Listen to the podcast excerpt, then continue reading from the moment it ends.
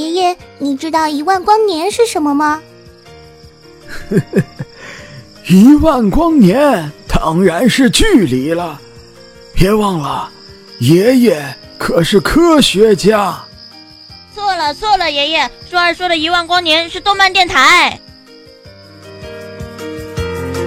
一万光年动漫电台，听得见的有声动画。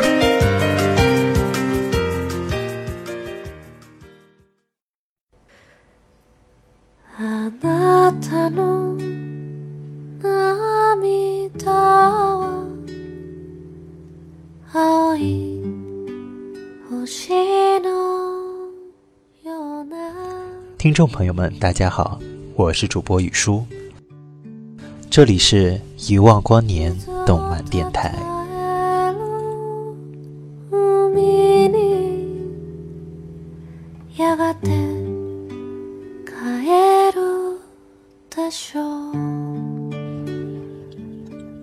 听到这背景音乐，熟悉的朋友应该就能猜到，本期的特辑节目将由我带你们走进记忆中的深夜食堂。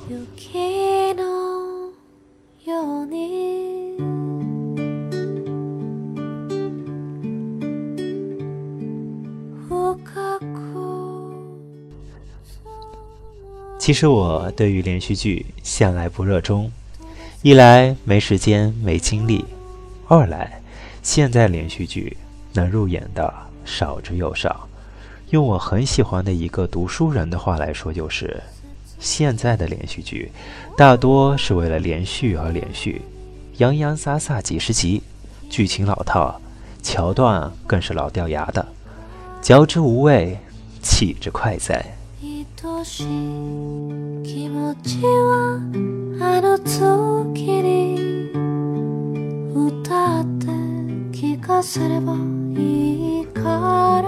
在铺天盖地的连续剧市场里，想寻觅一部能引发观看欲望的片子，可谓是大海捞针。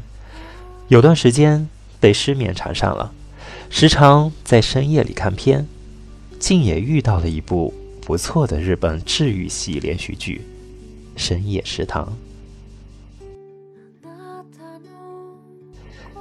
此片只有短短的十集，每集仅二十四分钟左右，短小精悍。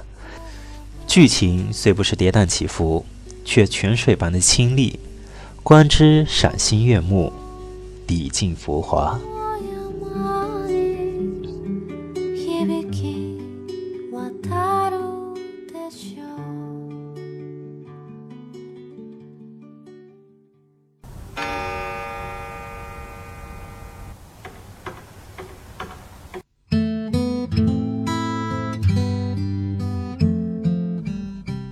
每当古老的时钟敲响深夜十二点的时候，这间深夜食堂就开始营业。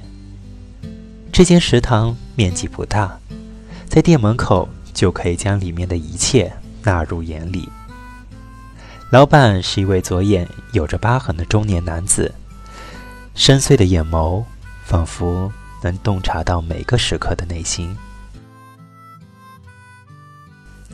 如此简单而略带有神秘色彩的情景设定，让我有了些许期待。此外，这家食堂的菜单挂在墙上，只有猪肉套餐，但是你可以点自己喜欢的，而老板会帮你做。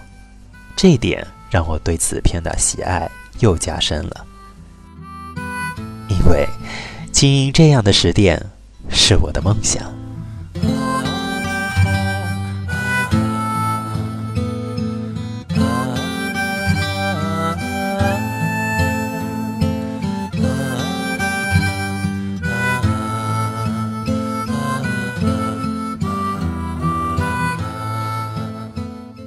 日本料理给我的印象，往往是一场视觉盛宴，精美的陶瓷碗碟，精雕细琢的菜色，性感的色彩，让人不忍下注。而深夜食堂里的碗碟只是一般的黑白陶瓷，菜色更是一般的家常菜，不够精致，但却洋溢着浓浓的人情味。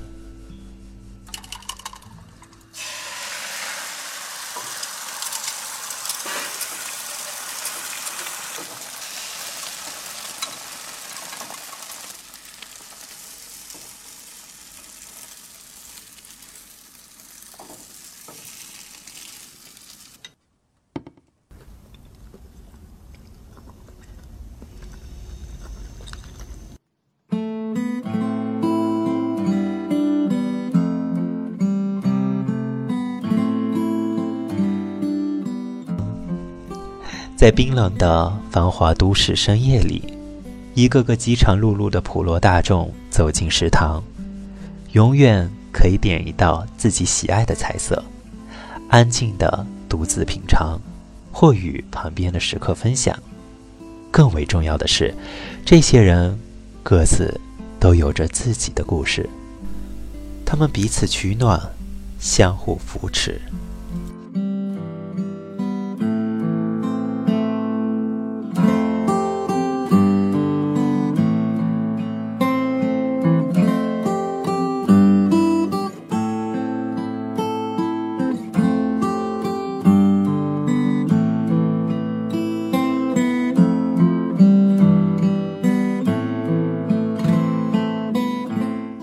而食堂的老板，一个身世成谜、历经风雨回归平静的中年男子，总是平和地为食客做着各种美食，安静地聆听他们的故事，体味他们的悲欢离合，却从不发表任何意见。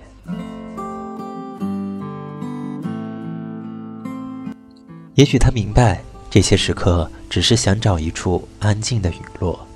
在寂寞的夜里，安放悲伤漂泊的灵魂；在喜爱的美食里，怀念曾经的美好，而不是想听谁的高见。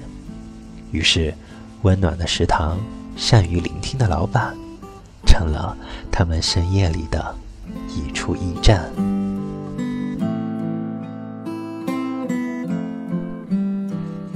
这部片是深夜档的节目。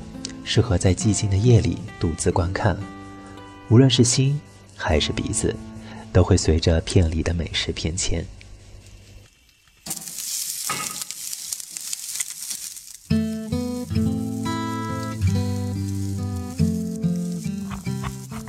红色香肠、鸡蛋烧、猫饭、茶泡饭、土豆沙拉、牛油拌饭、猪排盖饭、鸡蛋三明治。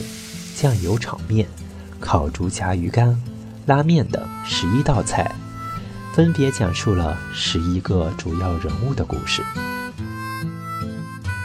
这些故事没有浓墨重彩，也没有华丽的铺展，只是借由这些人物对所爱菜色的深情、克制而朴素的展开，枝蔓修剪的干净利索，停止的时候又恰到好处，不多不少。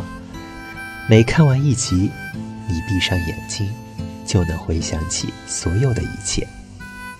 对了，还有连同每道菜的做法。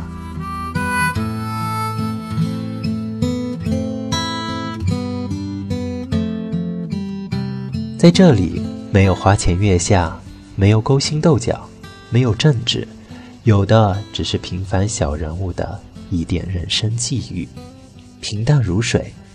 好像日子就会这样过下去，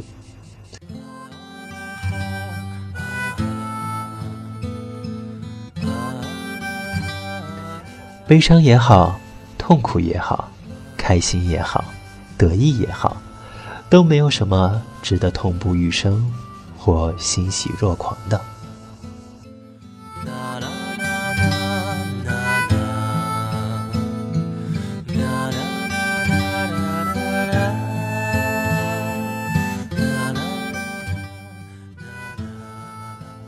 人生人世，千头万绪，谁也说不清人这一辈子究竟是怎么回事儿。但是，所有的一切都只是冷暖自知，与任何人无关。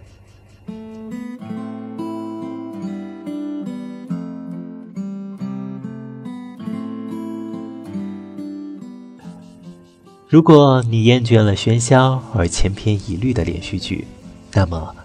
不妨体味一下深夜食堂散文诗一般的叙述风格。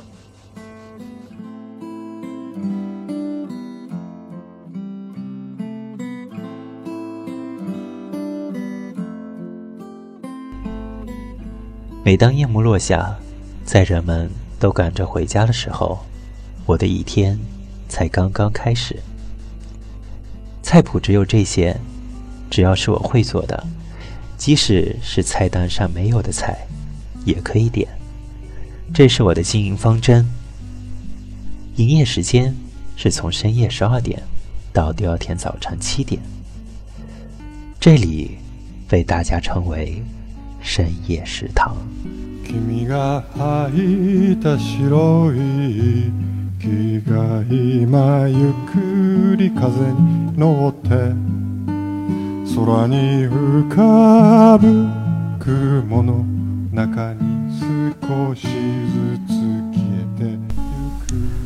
好了，以上就是本期节目的全部内容，感谢您的收听。节目的最后，在这里发布一条招募信息：如果有喜爱动漫的小伙伴，请不要大意的加入我们吧。本次招新包括策划、文案、音频后期、外宣、运营，有优秀主播也可以考虑哦。真诚期待你们的加入。